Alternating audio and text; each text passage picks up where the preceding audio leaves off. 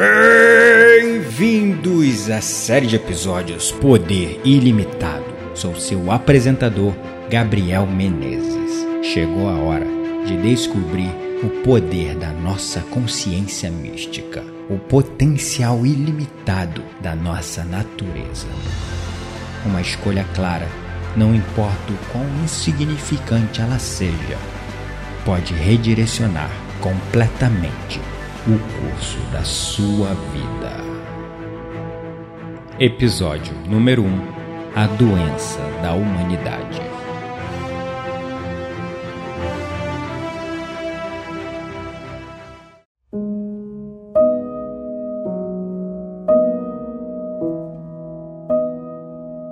Alguns estudantes estavam sentados em silêncio com seu professor quando um caçador passou por eles.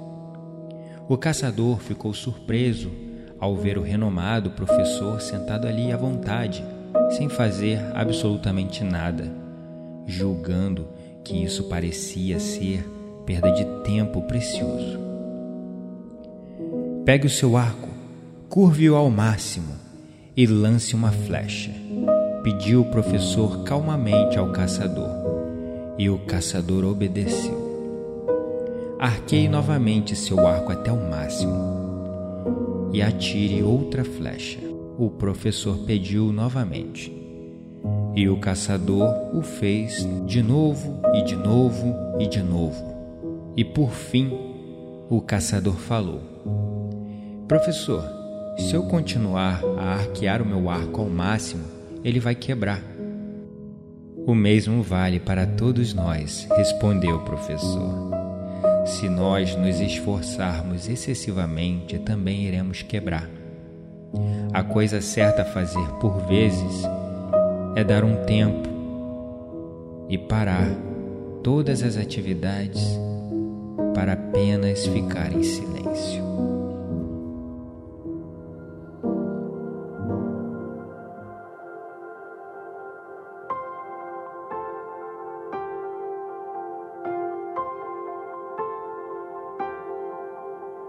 E é exatamente como esse caçador que caminha a humanidade, sem parar, sem preocupado, correndo contra o tempo para conquistar, fazer mais e mais, com uma pressa interminável de mudar, transformar, ter, ter e ter, esquecendo-se completamente do ser, do que é verdadeiramente ser humano.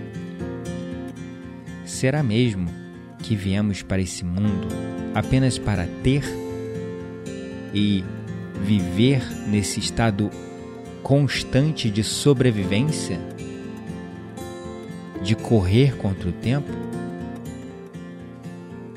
Ou será que também viemos simplesmente para ser e viver?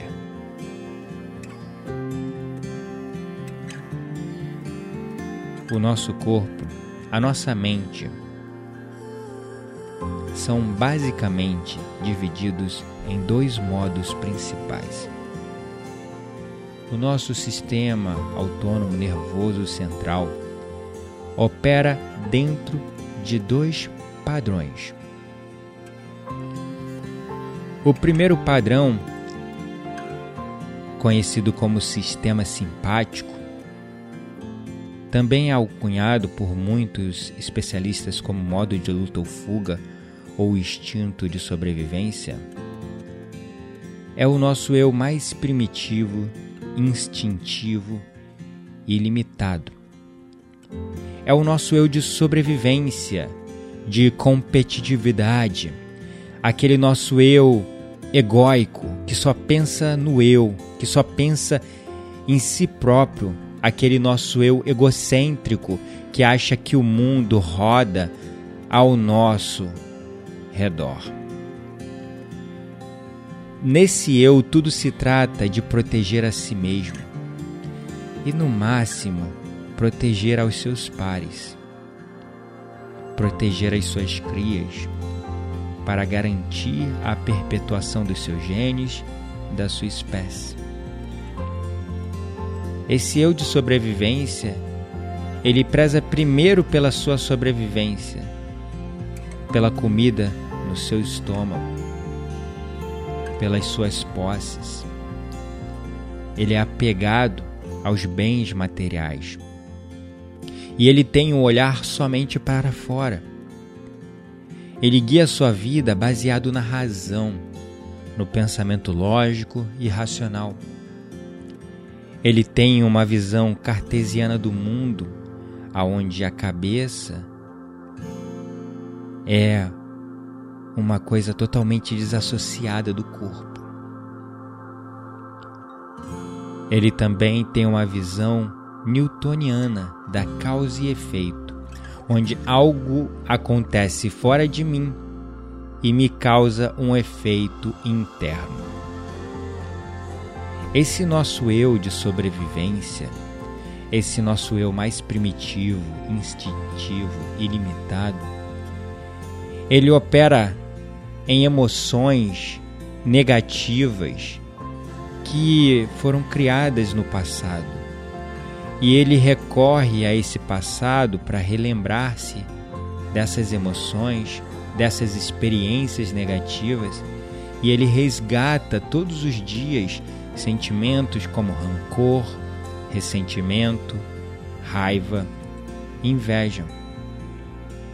Esses são os principais sentimentos que regem quem está preso nesse eu deveras limitado.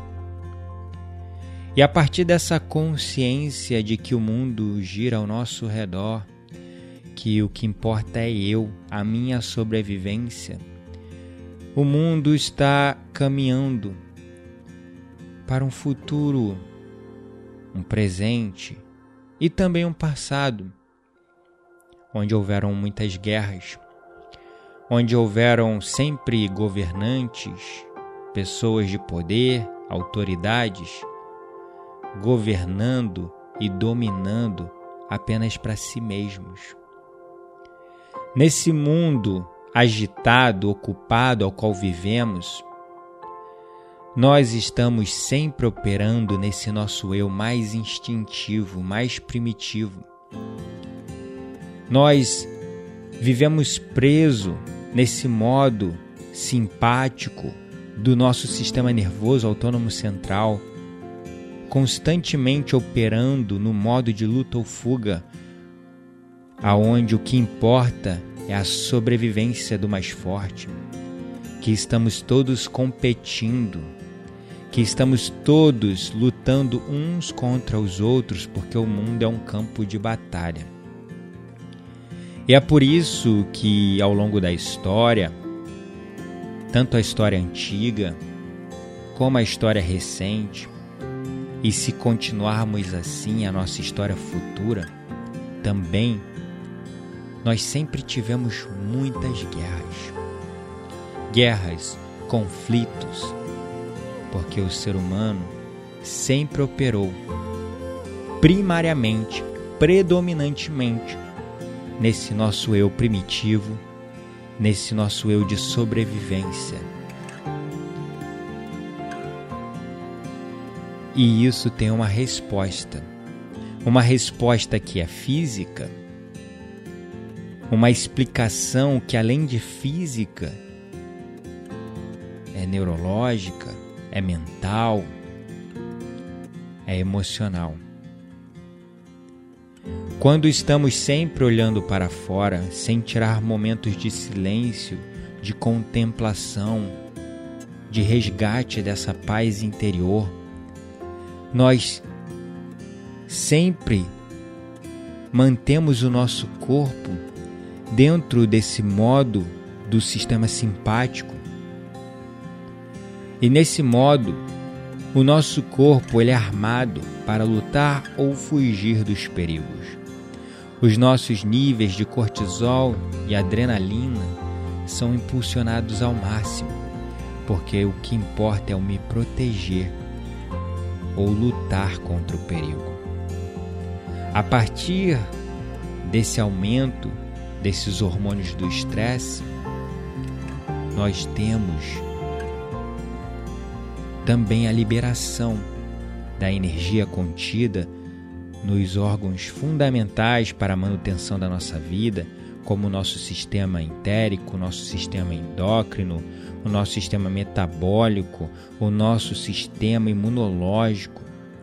Nós pegamos toda essa energia e lançamos para as nossas extremidades, para os nossos braços, para as nossas pernas, para lutar ou fugir do perigo. E a nossa mente fica alerta, fica aguçada, em estados de onda beta, alta, média. E nesses estados de ondas beta, alta e média, nós só pensamos em agir rápido, em fazer tudo muito rápido, em tomar as decisões o mais rápido possível, em reagir às situações, em lutar contra os perigos, em proteger a nós mesmos, garantir só o nosso, proteger só os meus interesses, só os interesses daqueles que estão me apoiando, proteger somente esse construto fixo mental que nós chamamos de eu. E assim, tudo que nós vemos no mundo, se você parar para prestar atenção nas notícias, nos telejornais, na internet, nos livros de história até, nós sempre vivemos num constante estado de conflito interno e externo, aonde nós operamos no mundo baseado na divisão e não na união. Nós defendemos as nossas ideologias, as nossas crenças, e tudo aquilo que é diferente do meu, eu tenho medo, é perigoso, e isso aciona o meu instinto de sobrevivência, me colocando no modo simpático, no modo de luta ou fuga, onde eu vou lutar. Lutar contra aquilo que ameaça o meu mundo, aquilo como eu acredito e tenho como minha verdade. E quando vem uma outra verdade diferente da minha, eu me sinto ameaçado e começo a atacar. Perceba isso não está somente na sua mente, está no seu corpo também. E é por isso que nós estamos vivendo num mundo de intolerância, de racismo, um mundo de extremismo religioso, um mundo onde tudo que é diferente nós combatemos com ódio, com furor, com raiva, com rancor, com violência. E a gente sabe que o ódio jamais vencerá o ódio, porque o ódio só gera mais e mais ódio num ciclo vicioso sem fim de vingança atrás de vingança. E é assim que vem sendo operada a humanidade. Na política, você precisa adotar lados, esquerda ou direita. Quando se trata de religião, aquela é a sua religião, aquela é a sua verdade, aquele é o único caminho para a salvação.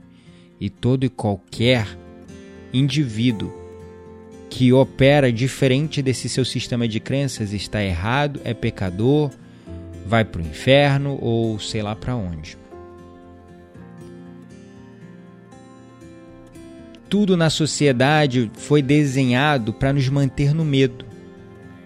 Porque o medo nos aprisiona nesse nosso eu mais primitivo, instintivo e limitado.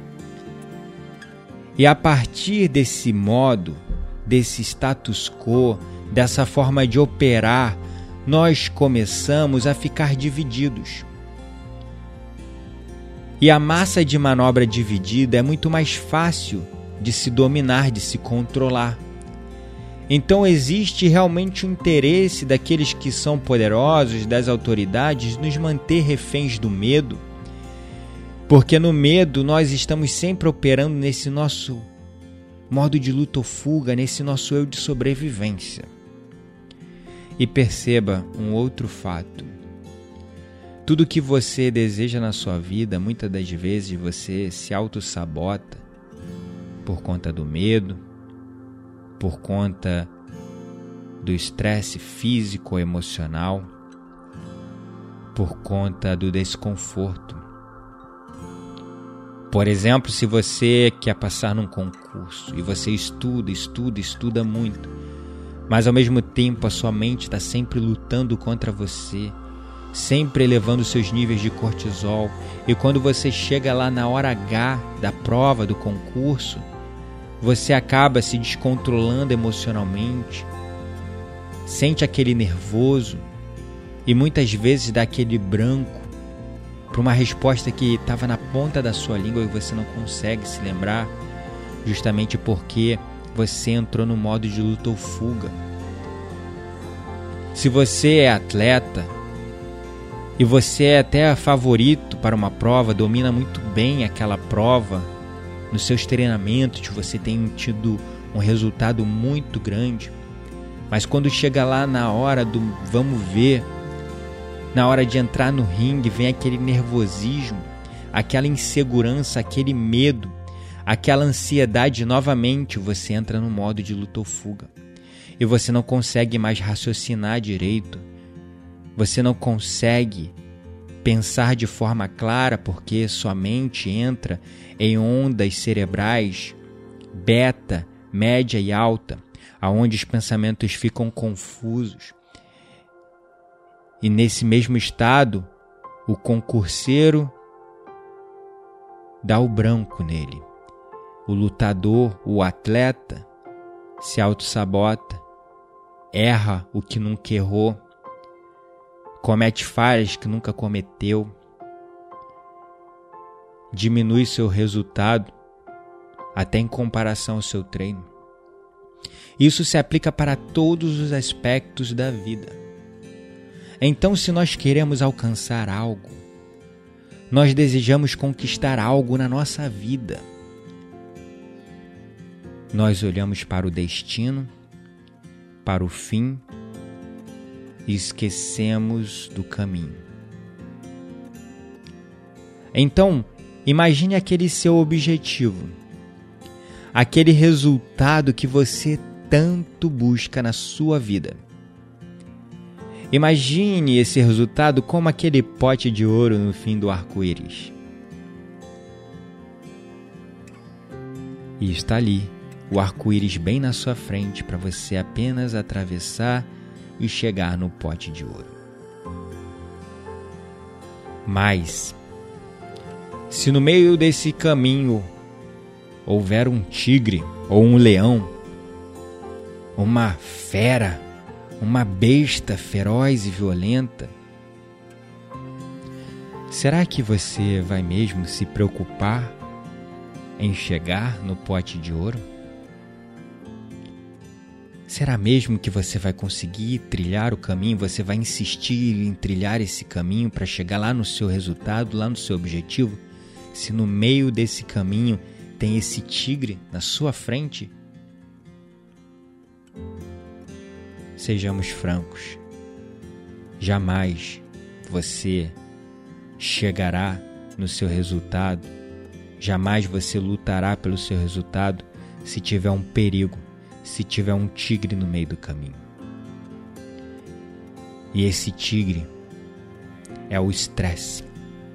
O estresse é a doença da humanidade. É o estresse que é a manifestação desse modo simpático, do nosso modo de luta ou fuga, o nosso instinto de sobrevivência. Uma pessoa que deseja alcançar algo se ela entra num fluxo de estresse, ela se auto-sabota. O estresse é esse tigre no meio do caminho para a nossa evolução, para a nossa transformação, para o nosso sucesso, para os nossos sonhos, objetivos e resultados. E é esse mesmo estresse que adoece a humanidade física, mental, social, emocional e psicologicamente. É essa mesma doença da humanidade, que é o estresse, que divide, que separa a humanidade, porque no estresse nós estamos operando nesse nosso eu mais primitivo, instintivo e limitado, onde tudo que importa é proteger a mim mesmo, é assegurar o que é meu, é garantir as minhas posses, é conquistar o que eu quero, eu, eu, eu, eu e o mundo gira em torno de mim, eu não tô nem aí para ninguém. E assim vai caminhando a humanidade. Com passos de formigas e sem vontade, como já dizia o poeta, como já dizia Lulu Santos. Mas existe um outro caminho, mais elevado, através do nosso eu superior, mais divino e ilimitado. Esse nosso eu opera no sistema parasimpático, que é o segundo modo de operação do nosso sistema nervoso central. O segundo modo de operação física, mental, fisiológico, psicológico do ser humano que é o modo de equilíbrio, descanso, regeneração e evolução.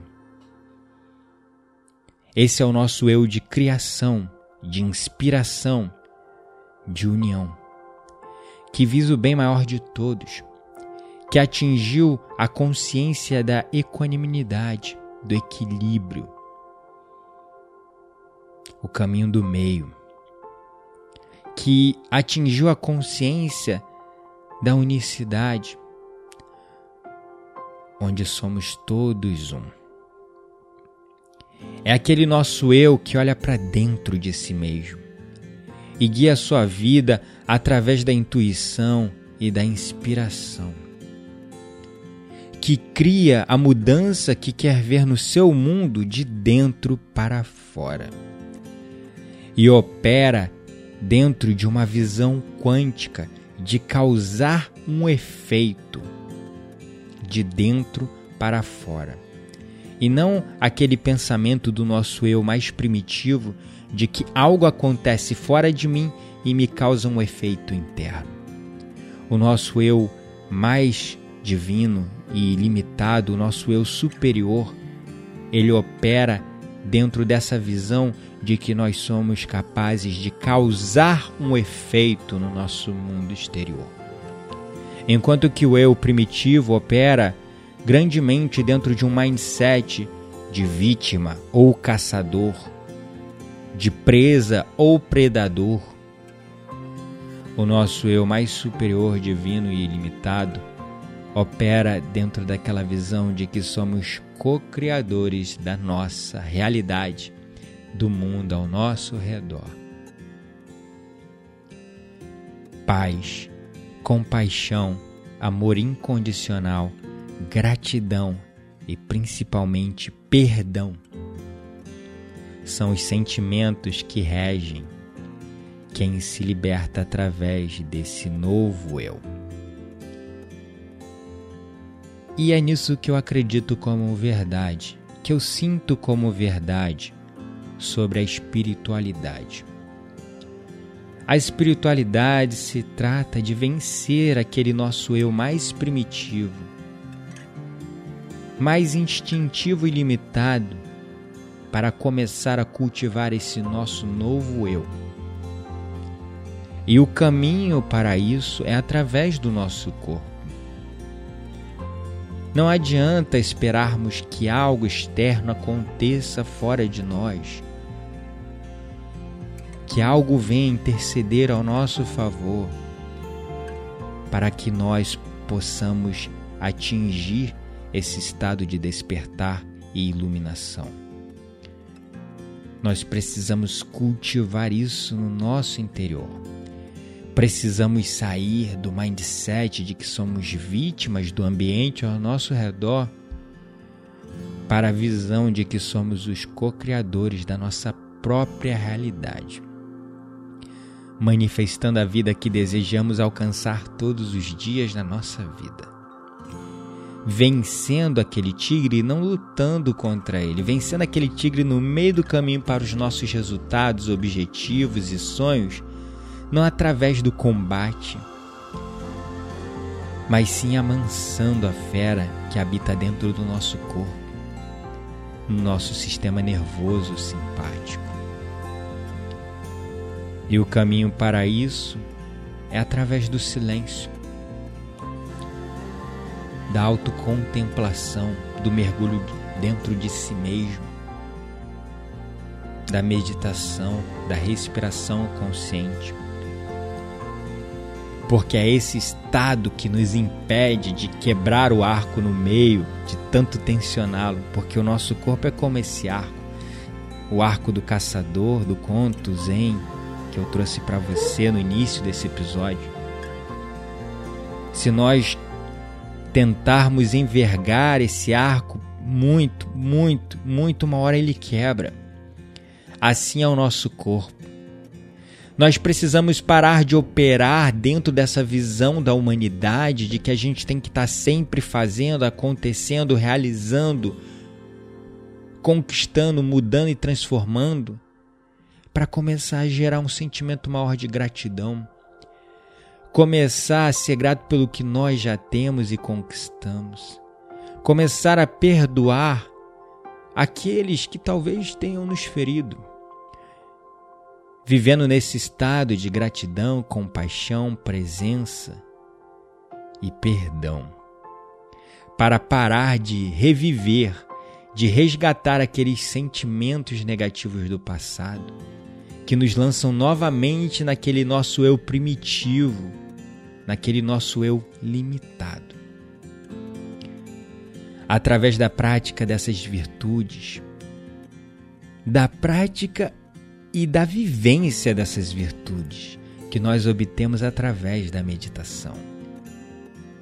Você consegue sim vencer esse tigre, vencer esse seu eu limitado para se tornar o seu eu superior, mais divino e ilimitado. Porque você é incrível. Você pode transformar a sua vida. E a meditação nos permite sentir essas emoções mais elevadas, cultivar essas virtudes dentro de nós, aprendendo a sermos mais gratos através do estado de contemplação, aprendendo e sentindo perdão através do estado de equanimidade, onde a gente para de se identificar tanto com o nosso passado, que já passou, ou com o nosso futuro, que ainda nem aconteceu viver o sentimento de compaixão e sentir essa virtude da compaixão brotando dentro de nós através da prática da autocompaixão, através da meditação. Quando percebemos que nós não somos os nossos pensamentos e sentimentos, nós não somos as nossas crenças, nós não somos aquilo que nos disseram que nós deveríamos acreditar nós não somos aquilo que os outros acham que nós achamos que deveríamos ser. E a partir dessa consciência mais elevada, vivendo esse sentimento de compaixão, sendo mais gentil consigo mesmo, nós começamos a desenvolver essa virtude na nossa vida. E é claro, como consequência disso tudo, o estado de presença, de estar vivendo verdadeiramente aqui no momento presente onde a vida está acontecendo. Porque o passado já passou e o futuro a gente não sabe o que vai ser dele. E aí a gente sai daquele estado de ansiedade, de angústia, de nervosismo, de irritação, de ira, de estresse que nos lança nesse nosso eu primitivo a gente se liberta disso porque a gente para de sentir isso no nosso corpo. E aí eu te faço o seguinte questionamento: Onde começam as emoções? Nos pensamentos ou sentimentos? Na química do nosso corpo ou na energia?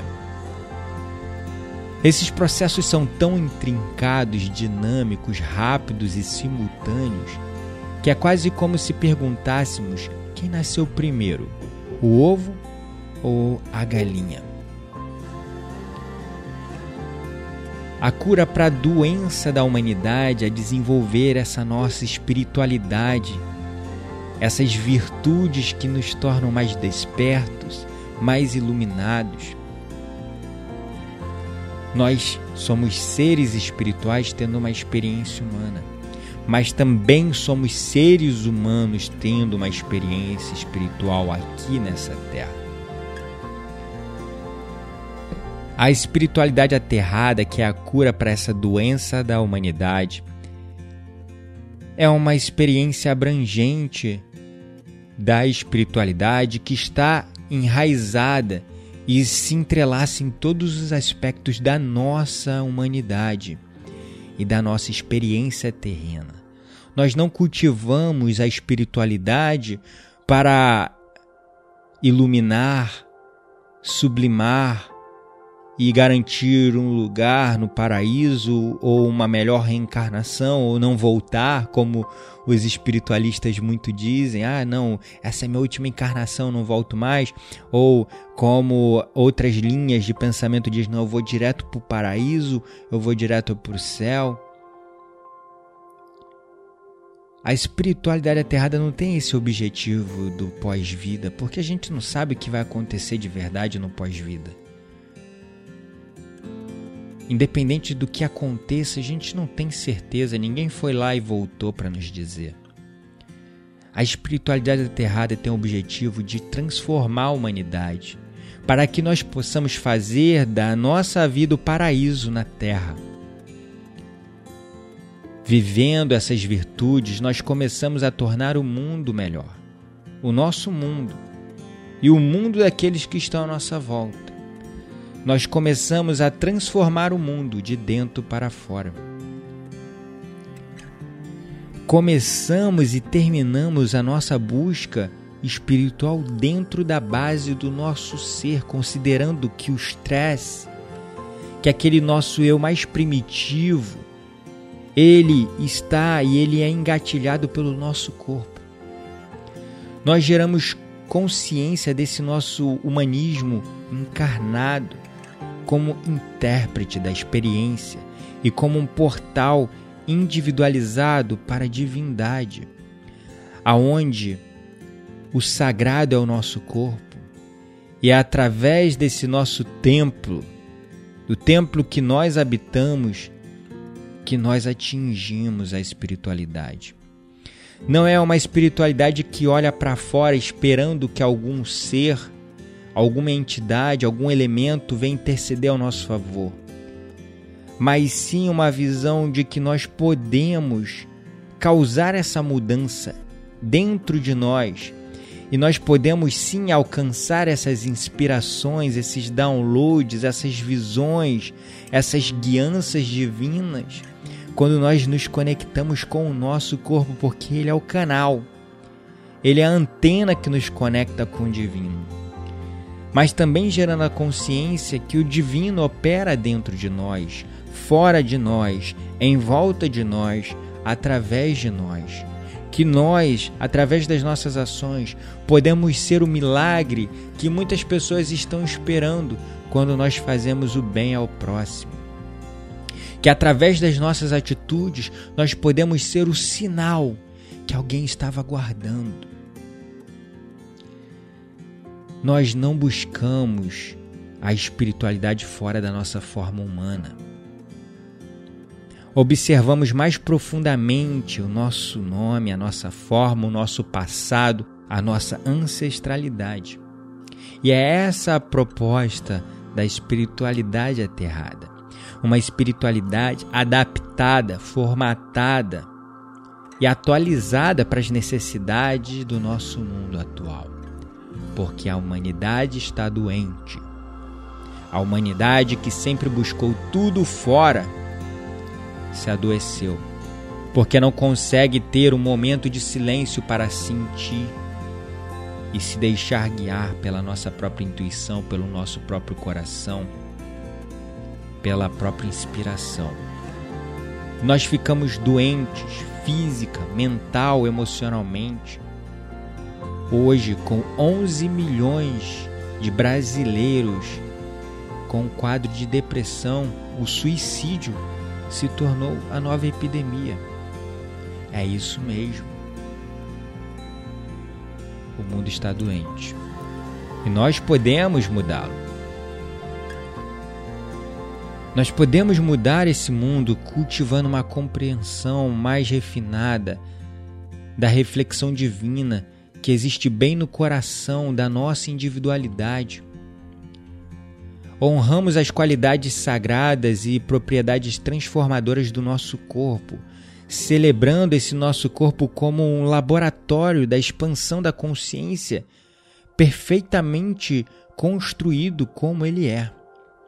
Com os pés enraizados firmemente na Mãe Terra e na vida cotidiana, ficamos enraizados na realidade em todas as suas formas identificáveis.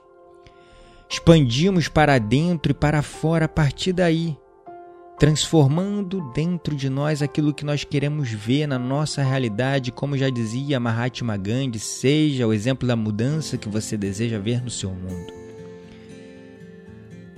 Em essência, aterrado e espiritualidade são sinônimos. Ambos significam realidade.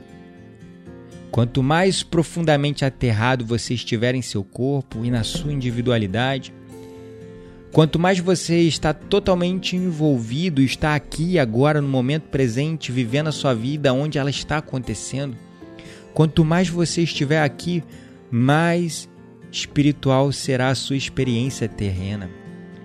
Afinal de contas, já dizia na Bíblia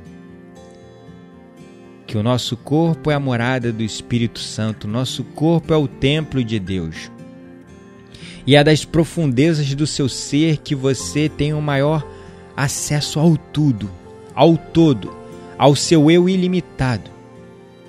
E o que isso significa em termos concretos é que paramos de nos afastar dos elementos desconfortáveis do nosso humanismo e incorporamos e vivemos mais profundamente dentro do nosso eu, muitas vezes milenar, compreendendo e apreciando que quanto mais desenvolvido for a nossa essência, mais profunda será a nossa conexão com os reinos da espiritualidade. Em vez de identificar o eu como o inimigo do sagrado, precisamos reconhecer que ele é indistinguível dele e o abraçamos, honramos e vivemos todos os aspectos do eu. Sua individualidade é uma coisa na qual você realmente pode se sustentar. A única coisa que é verdadeiramente sua e a única maneira de se conectar com o mundo em geral, sentindo e penetrando nos mistérios deste universo desperto. Quando expandimos a nossa consciência, expandimos a nossa energia. E essa energia nos desperta e nos conectamos com o todo. Como diziam os professores espirituais, a cada uma pessoa desperta, mil despertam. Mas para atingir esse estado de despertar, precisamos primeiramente olhar para dentro de nós mesmos e aceitar a nossa individualidade e essa essência divina que existe dentro de cada um de nós, que desperta e acende a essência divina que existe em todos os seres. Através dessa consciência não há mais separação não há mais separação. Não há o indivíduo, mas sim o todo, o holos.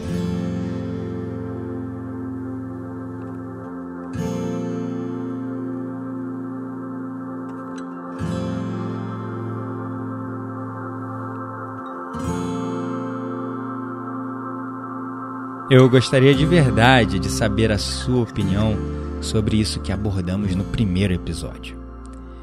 Então gostaria de te pedir que envie um e-mail para contato@spartancast.com.br compartilhando aquilo que você sentiu como verdade ou não nisso que eu trouxe nesse primeiro episódio. Esse é o primeiro episódio de uma série de 15 episódios onde nós abordaremos a ciência e a espiritualidade e a filosofia numa visão prática para que possamos despertar o nosso poder ilimitado. Então você que está me acompanhando, seja no Insight Timer, no canal de podcast, no nosso blog, ou no meu perfil do Instagram, no Facebook, não deixe de compartilhar por e-mail comigo o que você sente como verdade, porque a ideia com essa série de 15 episódios é gerar uma discussão interativa. E eu vou ler o seu e-mail e também compartilhar o seu ponto de vista. Porque de verdade, a ideia não é impor nenhum tipo de visão, mas sim construirmos juntos essa visão mais elevada da nossa realidade. Então, não deixe de enviar o seu e-mail com a sua visão, com os seus pensamentos, com os seus insights, com a sua opinião sobre esse primeiro episódio para contato@spartancast.com.br. Eu responderei todos os e-mails e irei selecionar os melhores e-mails e fazermos a leitura no próximo episódio daqui a 15 dias. No episódio número 2 que será o poder da intuição. Gratidão à palavra pelo seu apoio e suporte e lembre-se sempre, você não está mais sozinho. Somos todos um.